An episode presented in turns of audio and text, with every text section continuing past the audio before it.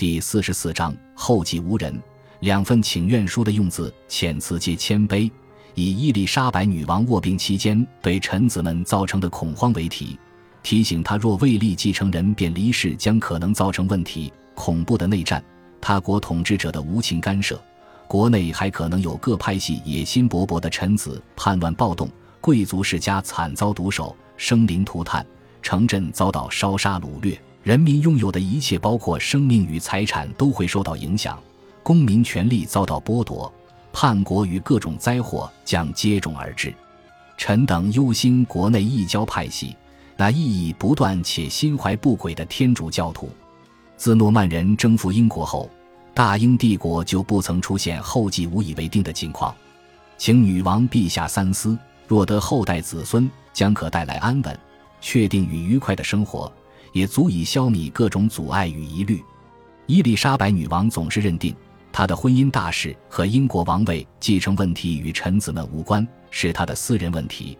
但她无法失去国会的支持，因此只好诉诸模糊焦点与拖延战术。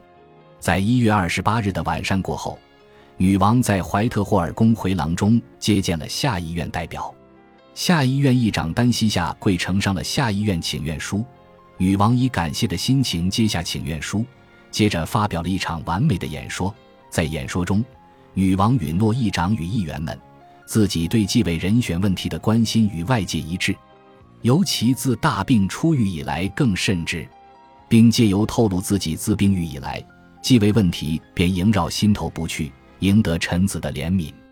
我最重视的不只是自己的安危，当然还有你们。他告诉臣子们，自己非常努力，扛起男人的重大责任。臣子们要求他指定一位继位者，但在经过审慎商议之前，他无法着手进行如此重要的问题。于是他宁愿考虑选择正确的接班人。若他的选择引发内战，臣子们都有失去性命的危险，但我却更可能赔上性命与灵魂。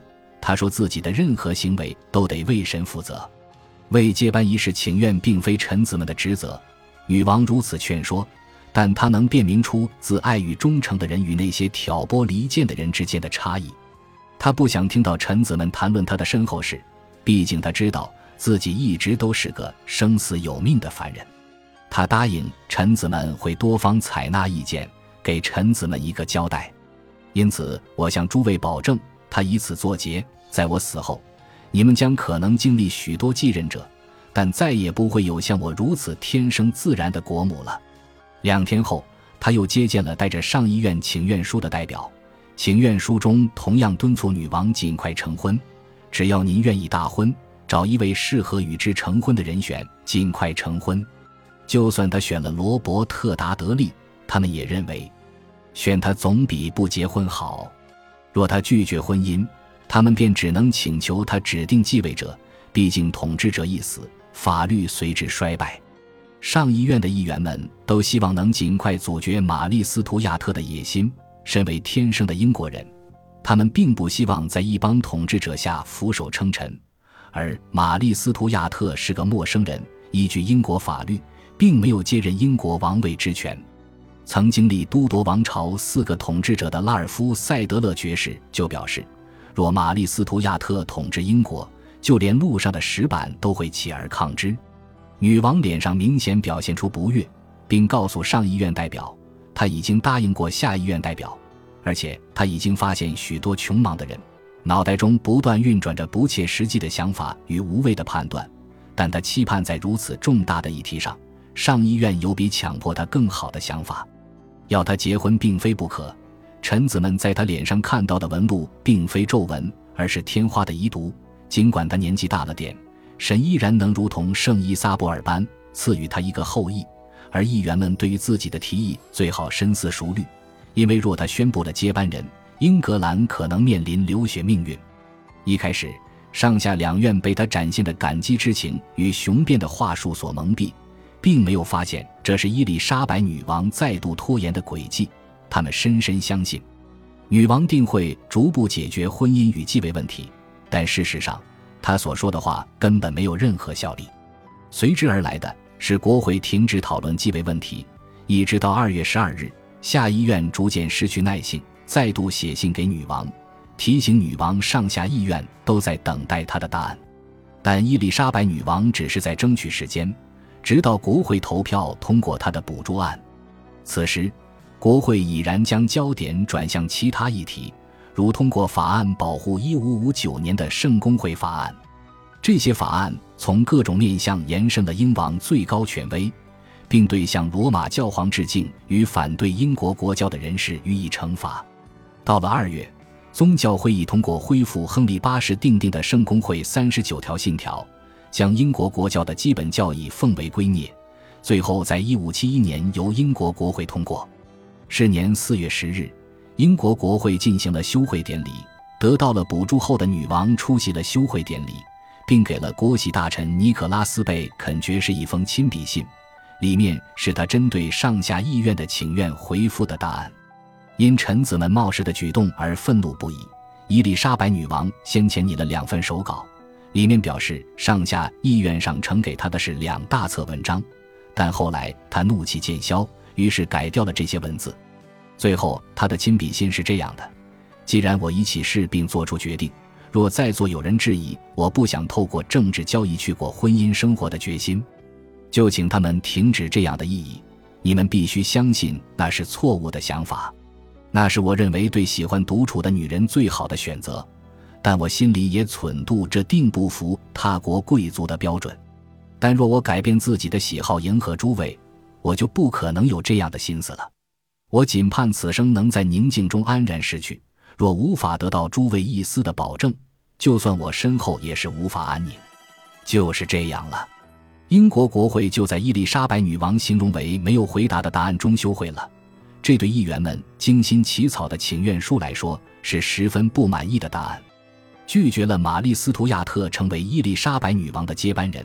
英国上议院议员们等于是暗中支持凯瑟琳·格雷小姐作为下一任英国女王，她支持者众多。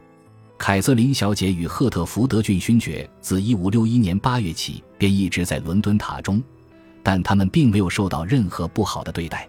凯瑟琳小姐的牢房中悬吊着华美的帘幕与绣帷，她生活舒适，房里甚至还有土耳其地毯。她可以睡在坚固的床上，使用柔软的羽毛床垫。她的每一餐都是在牢房中由人伺候，而且她还养了一只宠物狗作伴。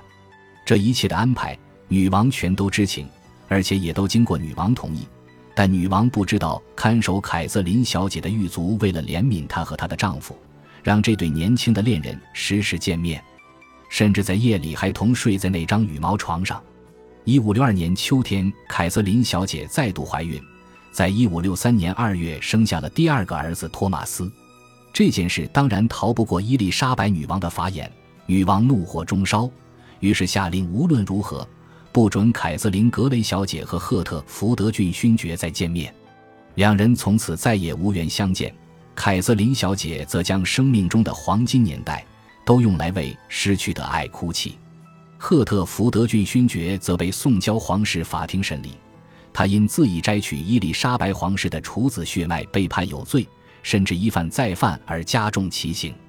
他被判赔一万五千英镑，后下调为三千英镑。至于爱德华华纳爵士，伦敦塔那位让这对小情人不时见面的好心副官。则遭到了解雇。夏日时分，伦敦塔中出现了黑死病疫情，女王将这对年轻夫妇送往乡间，并派人严加看守，分别软禁在不同处。至此，事态已然明了。伊丽莎白女王显然是将凯瑟琳·格雷小姐视为王位继承人。然十年稍后，传言凯瑟琳·格雷小姐密谋让两子合法化。消息一出，女王再度将遗生女关回伦敦塔中。唯恐她成为叛乱者的目标，两人血缘相近。凯瑟琳小姐又育有两子，对伊丽莎白女王的王权造成非常大的威胁。此后，凯瑟琳小姐便一直被囚禁在伦敦塔中，只能偶尔离开，短暂的在守卫陪同下返回萨福克郡，到克菲尔德宅邸副官的家中。